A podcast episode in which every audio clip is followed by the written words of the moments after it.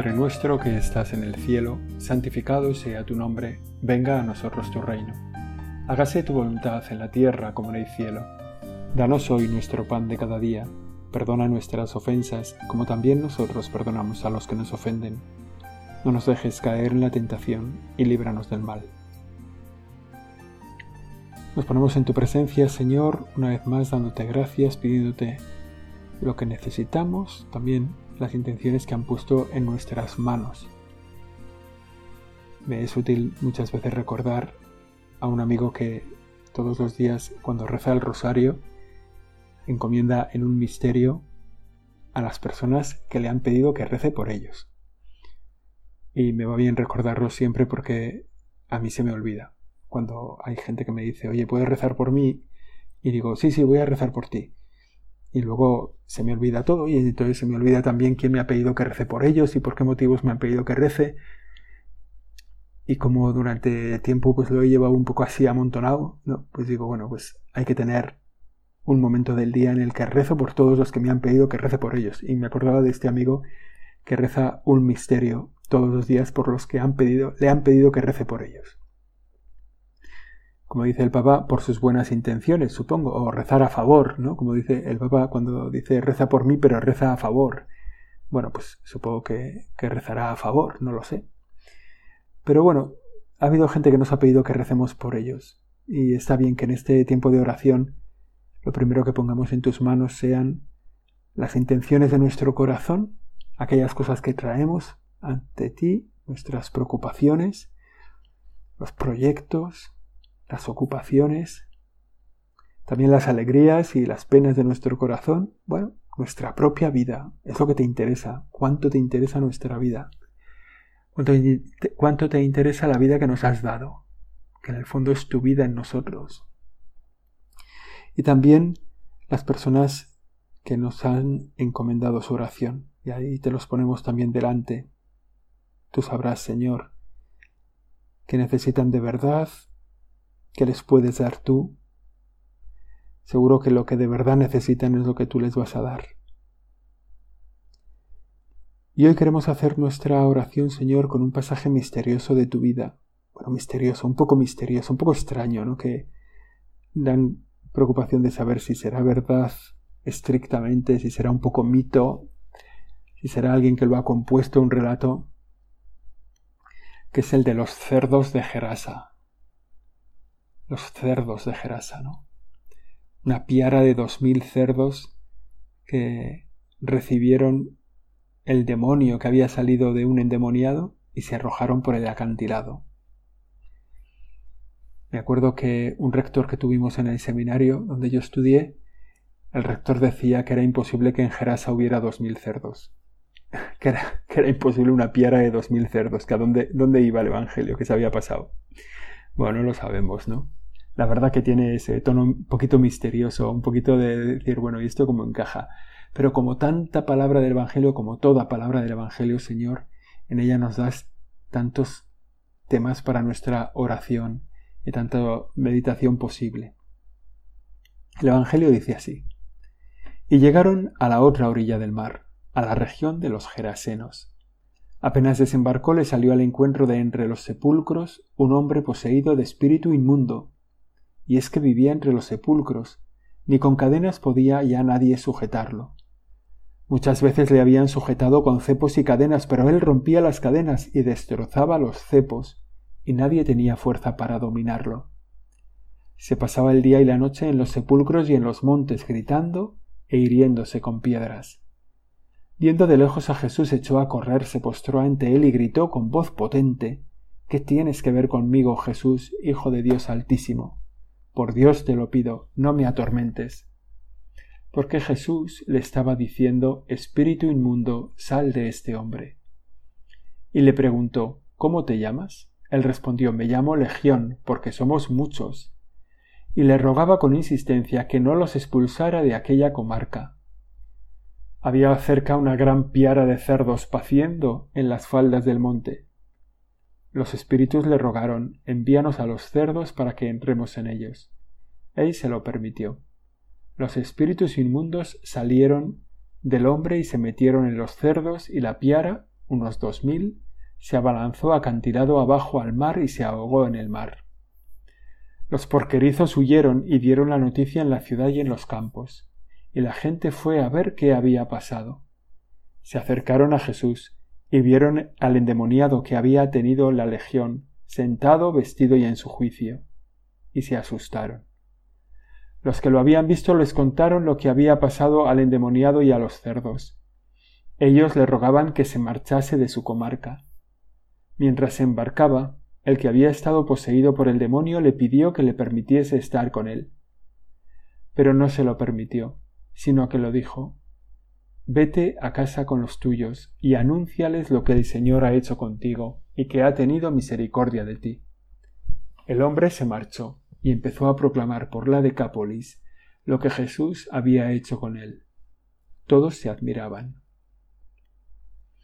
Es muy bonito, Señor, este Evangelio, con, con rasgos así de tan sorprendentes como tan misteriosos, pero al mismo tiempo tan liberadores, ¿no? que, quitan tanto peso de encima, que nos ponen, ¿verdad?, delante de nuestras miserias, que a veces son como los demonios que llevamos dentro, que a veces nos tienen atrapados, encadenados, poseídos, que son a lo mejor nuestros vicios, nuestros pecados, tantas cosas que nos tienen ahí escachados, y el Señor con una sola palabra los saca de ahí, puede llevar nuestros vicios absolutamente lejos y quedar todos liberados. Si empezamos por el comienzo esta escena del Evangelio, yo creo que nos, nos ayuda bastante el comienzo. Llegaron a la otra orilla del mar, a la región de los Gerasenos. Es bonito, la, región de los Gerasenos es la que está al, al este del lago de Genesaret, del lago de Galilea, del mar de Galilea, como lo llaman en otros lugares, ¿no? Y es una zona de diez ciudades, la Decápolis, diez ciudades pues un poco paganas, que no, no eran de judíos y que estaban formadas por habitantes griegos o por sirios, y que estaban allí en esas diez ciudades que no pertenecían al pueblo de Israel. Y por eso, por eso cuidaban cerdos, o por eso tenían piara de cerdos, ¿no? Porque para los judíos el cerdo es un animal impuro. Y sin embargo el Señor empieza la narración de este Evangelio, que está recogido por Marcos en el capítulo 5, empieza con esta expresión llegaron a la otra rilla del mar, a la región de los Gerasenos. Cruzar el lago. Ese es como el primer mensaje que nos deja este Evangelio para nuestra meditación. Cruzar el, el lago, el esfuerzo de ir al otro lado, el esfuerzo de ir al lado de los gentiles, de los no creyentes, al lado de aquellos a los que no se les ha anunciado la salvación todavía. Jesús va para allí y nos deja también para nosotros ese impulso, ese propósito. También nosotros debemos ir al otro lado del lago.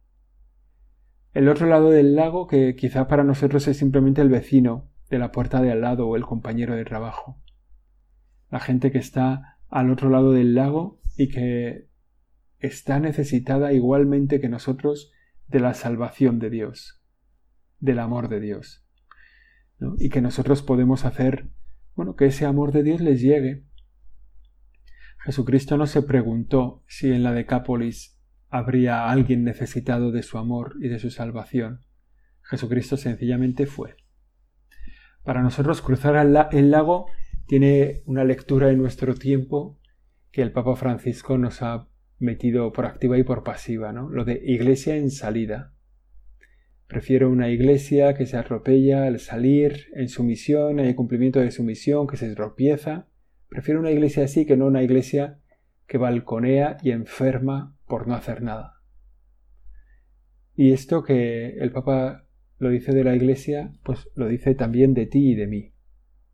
Prefiero que tengas una vida activa en el anuncio del Evangelio, que salgas a por la gente que está al otro lado del lago, que vayas a por los gentiles, y que entre los gentiles algo te va a pasar. Alguna colleja te vas a llevar, algún mal golpe, alguna mala palabra, alguna mala cara. Algo te va a pasar. Al otro lado del lago siempre pasan cosas. En el cogollico de la iglesia, en el centro, sentaditos todos, Como estamos ahora seguramente ¿eh? delante del Señor, pues aquí solo pasan cosas buenas. Junto a Jesucristo, junto a ti Señor, ¿qué nos puede pasar? ¿Qué cosas malas nos pueden pasar? Serían como esas conversaciones que tú tenías con tus apóstoles, ¿no? ¿Cuál es la dificultad? ¿Cuál es el problema? Todo perfecto. Gente maja, cada uno un poco con su pedrada, cada apóstol o cada discípulo con su broma o con su gracia, con su seriedad, o... pero ¿qué mal nos puede pasar? Sin embargo, salir al otro lado siempre tiene su emoción. Nosotros vamos al otro lado del lago en tu barca, Señor. Vamos contigo. Te llevamos a ti. Queremos proponerte a los que están en este otro lado con afán de que les llegue a ellos la alegría y la paz que tú traes, la salvación, el perdón de los pecados, el amor definitivo. Necesitamos la fuerza de tu Espíritu Santo para emprender esta misión de ir al otro lado del lago. La ciudad de Gerasa no se sabe ni siquiera si era realmente la ciudad de Gerasa, porque los otros evangelistas cuentan que era la ciudad de Gadara y otro cuenta todavía otra ciudad distinta. Bueno, eran ciudades, esas ciudades paganas al otro lado. Como ahora son pues los barrios al lado o los lugares de al lado y tantos pequeños lugares escondidos de nuestra propia parroquia son lugares de paganos. Los podremos dibujar bien, ¿eh? da igual donde estés. Pero si conoces a poco que conozcas tu pueblo, tu ciudad, sabrás dónde están los paganos. O si los conoces los medios de comunicación, pues sabrás que medios de comunicación no conocen a Jesús y le atacan. Es de, agradecer todos estos grupos de, de, evangelización por la noche, ¿no? Los centinelas del amanecer, creo que se llaman, o bueno, da igual, ¿no? Que se reúnen para rezar y para salir en la noche a anunciar a Jesucristo. Se reúnen para rezar, te ponen en el centro, te adoran, se quedan unos cuantos a tu lado, Señor, pidiendo tu protección, tu, auxilio, tu ayuda, tu gracia, y otros salen por ahí para decir, allí te espera Jesús, en aquella iglesia te espera Jesús. Y van cruzando el lago. Van en medio de la noche a la gente que está de marcha, de ciego, de... bueno, para decirles, allí está Jesús y te está esperando.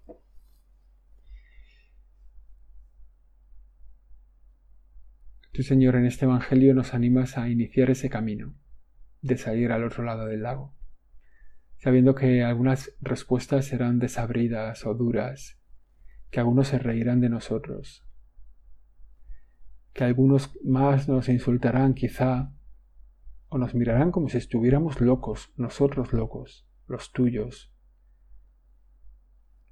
los hijos de Dios, tus amigos, como si estuviéramos locos. Y será difícil. Y de cada mil invitaciones, pues a lo mejor solo dos o tres, aquellos que tú quieres tocar con tu gracia, aquellos a los que tú quieres mover su corazón en este día, en esta noche, se acercarán a la iglesia. Y entrarán con curiosidad o con miedo o con asombro y quizá te adoren y quizá te pidan perdón de sus pecados y quizás se enganchen para siempre a ser discípulos tuyos. Pero para eso necesitas gente que como tú cruza al otro lado. Gente que no se refugia en, en los que ya están. Gente que no está ahí refugiada en los que, sino que gente que dice, hay que salir.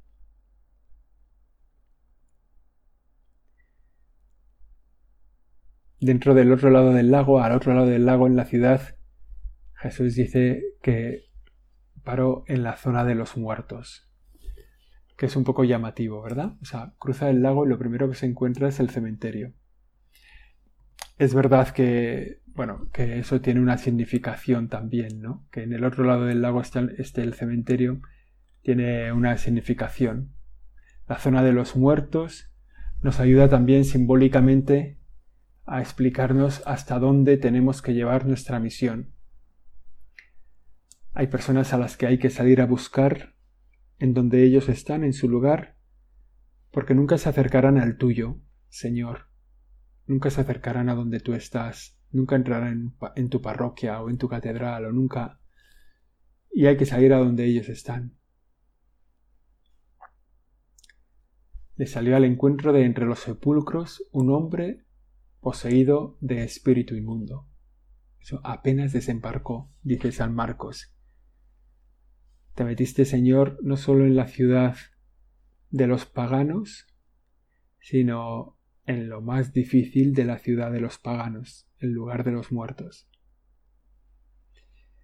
Bueno, allí te encontraste con este hombre, un energúmeno, ¿no? Realmente un hombre desaforado, poseído por tantos demonios que rompía cadenas y destrozaba cepos, y nadie tenía fuerza para dominarlo, porque estaba poseído por el demonio esta afirmación del Evangelio es también un punto para nuestra meditación. Estaba poseído por el demonio. No es una, bueno, no es una afirmación gratuita, ¿no? Hay veces que, que no es fácil saber a qué se refiere el Señor en el Evangelio, ¿no? Con los poseídos o las posesiones. Pero hay veces que no, que es claro, estaba poseído por el demonio. Este milagro pone de relieve precisamente eso, ¿no? Existe el demonio, influye en las, en las personas, les puede dañar, nos puede dañar, puede también dañar a los animales. En este caso concreto, el Señor produce ese milagro de liberar al hombre, a este energúmeno, liberarle del demonio. muchas veces hemos pensado en que, que no nos pase de cerca esto, ¿no? Que no, que no ocurra cerca de nosotros eh, un endemoniado. Y sin embargo, quienes tratan con estos temas se lo encuentran cada vez con más frecuencia. Una posesión, una cierta influencia del mal, que actúa pues como en ocasiones incluso como hemos leído en el Evangelio. Rompía las cadenas, destrozaba los cepos y nadie tenía fuerzas para dominarlo. Se pasaba el día y la noche en los sepulcros y en los montes gritando e hiriéndose con piedras. Con la misma fuerza y violencia y con las mismas consecuencias podría entrar el demonio en la vida de los hombres hasta acabar con él.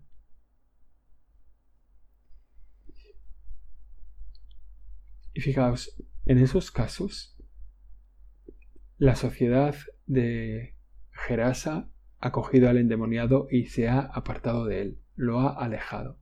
Le han mandado a vivir en el cementerio, lo han marginado. Es una forma rápida de, de quitarse el problema del medio. Se encierra al endemoniado en su enfermedad, en su dolor, en su dificultad y así ya no molesta, ¿no? Y incluso sería legítimo, ¿eh? O sea, sería no legítimo, más bien sería comprensible, ¿no? Ante una persona que, tiene un demonio dentro, dices, esto hay que quitarlo del medio de la sociedad y, y poner a la sociedad en guardia, ¿no?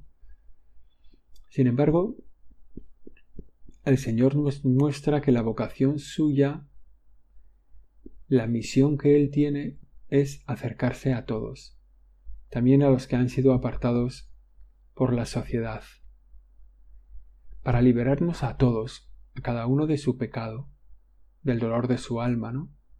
de sus demonios, incluso cuando los demonios no son una forma de hablar, sino una realidad, como es este caso del Evangelio que escuchamos. Eso es la misión de Jesús y esa también es la misión de la Iglesia.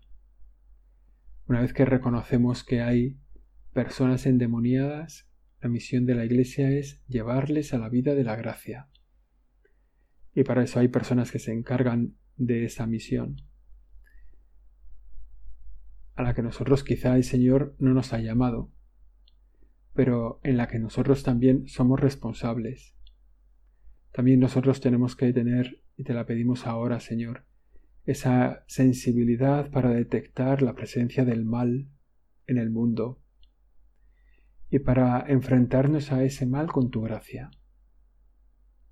Y para pedir la fuerza de la Iglesia, la fuerza tuya, Señor, la fuerza de tu Espíritu para sacar, para arrancar de esas almas el maligno. Quizá no lo tenemos que hacer nosotros, pero sí que nosotros lo podemos rezar. A los endemoniados de nuestro tiempo, que la Iglesia esté cercana a ellos, que les sane en su corazón, que arranque de ellas el mal, que el Espíritu Santo se imponga, que encuentren el camino de la salvación.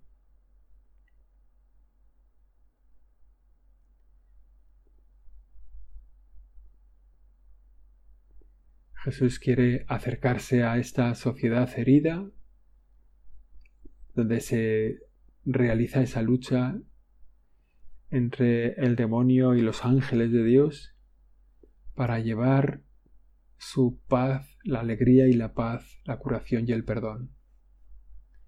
Se trata de un milagro, como digo, un poco misterioso, pero a veces esto se realiza ahora mismo en el tiempo.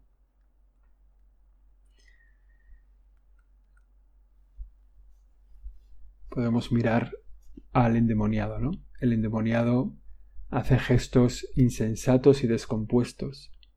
Dice que andaba siempre día y noche entre los sepulcros y por los montes. Es un pobre hombre. Es un pobre hombre de los que nos encontramos a tantos, ¿eh? que quizá no están poseídos por el demonio, pero que sí están apartados radicalmente de Dios y viven deshabitados en su corazón. Viven sin nada dentro, Personas que se han dejado llevar y corromper por sus vicios, por la pornografía, por la bebida, por el alcohol, por las drogas, se han dejado llevar por el juego, por su propio egoísmo y viven desquiciados, ¿no? No son dueños de sí mismos, como no son dueños no se pueden entregar, se han convertido en sus propios enemigos. En algunos casos llegan a desear morir o a morir cuando se dan cuenta de que no son capaces de hacerse dueños de su propia vida. Pero Jesús, tu Señor, no has venido solamente para reparar un daño cometido por el hombre en el principio de los tiempos. No has venido simplemente para traernos la restauración, la reparación de ese pecado original. No, tú no has venido solo para el perdón del pecado original. Tú has venido para renovar, restaurar la unión de Dios y el hombre. Para que tú hagas vida en el corazón de todas las personas. Para que todos lleguemos a plenitud. Para que llegamos a lo máximo. Y por pura gracia tuya, pues y no sabemos muy bien por qué, ¿no? Por pura gracia, es verdad. Nos has protegido de algún modo. Nos has protegido, nos has cuidado en nuestras familias, en la educación que hemos recibido, en el conocimiento de ti. Te nos has revelado de una forma clara, o a veces un poco misteriosa, pero algunos siempre hemos tenido la sensación de que estabas ahí pero nos encontramos con otras personas que todavía no te conocen, que necesitan una verdadera liberación, que no es solamente una curación, sino ser liberados, ser dueños de sí mismos, tomar posesión de sí mismos para algún día poder entregarse a otros. Endemoniados no solo en el sentido estricto, sino gente poseída por sus propios placeres, gustos, que son incapaces de dar nada a los demás, que son incapaces de darse ellos mismos a los demás. Y sin embargo, cuando tú actúas, dejas al endemoniado de esa forma tan tan maravillosa en la que lo dices, ¿no? Cuando sale el endemoniado. se acercaron a Jesús y vieron al endemoniado que había tenido la legión sentado, vestido y en su juicio. Esas tres palabras son muy significativas. Está el hombre tranquilo, arreglado, bien puesto, en su juicio, en sus cabales. Eso es lo que pasa a todas las personas que se encuentran contigo. Gente de bien, gente arreglada, gente en sus cabales. Pero en esto, Señor, para llegar a esto no hay nada imposible. Nuestra propia experiencia es que a veces vas por la calle y dices, de esta persona nunca saldrá nada bueno. No hay nada que hacer. Muchas veces, bueno, quizá en la catequesis o quizá en el encuentro en el despacho con gente que viene de, fuera, y, que vienen tan enfadados con la iglesia, ¿no? O lees el periódico y, manifiestan tanto odio, ¿no? Tanto rechazo, tanto que dices, bueno, esto, estos nunca, nunca, nunca podrán estar serenamente frente a la iglesia. Y sin embargo tú eres capaz. Al ver hoy al endemoniado, tú eres capaz. Nos damos cuenta de que tú puedes poner en orden cualquier desastre. El endemoniado de Gerasa es como un modelo de tantos hermanos nuestros, tantas personas que están apartadas de la vida social, personas que tienen cualquier cosa, ¿no? Están enganchadas en sus vicios, están hundidas en la depresión, están apartados por su raza, por su condición, están estigmatizados por su enfermedad, por su pobreza, por tener otra lengua, otra raza. Bueno, ellos están fuera, habitan fuera, están al otro lado del lago. Y sin embargo, tú les amas, les acoges, les liberas, les vistes con dignidad, los consuelas, de algún modo les reintegras en su dignidad humana. Ya no maldicen la suerte que han tenido. En cuanto se sienten amados, en cuanto los cerdos se han ido al mar, ellos ya no están agobiados. Bueno, pues ahora Señor tenemos en la Iglesia la misión de continuar tu poder liberador, mejor dicho, de hacer presente ese poder liberador en este tiempo. Hacer presente la lucha y la victoria contra todo mal, por eso el anuncio de la buena nueva, la celebración de los sacramentos, que nos reconcilian contigo, Señor, que nos vinculan, que nos dan una nueva vida en Cristo. Y a veces esto, este anuncio, esta lucha, esta victoria, esta expresión de su poder liberador hay que hacerlo en medio de las dificultades, con valentía, adentrándonos entre los paganos, como hizo Jesús, dirigiéndonos a la gente que efectivamente hoy también se ha alejado de Dios, también con los marginados, tanta gente que nos está esperando. Si recapitulamos un poco nuestra oración, si vamos poniendo propósitos, Señor, te queremos pedir la fortaleza para cruzar al otro lado del lago, para salir de nosotros mismos al encuentro de todos aquellos que no te conocen, para anunciarles tu fuerza, tu poder y tu amor salvador.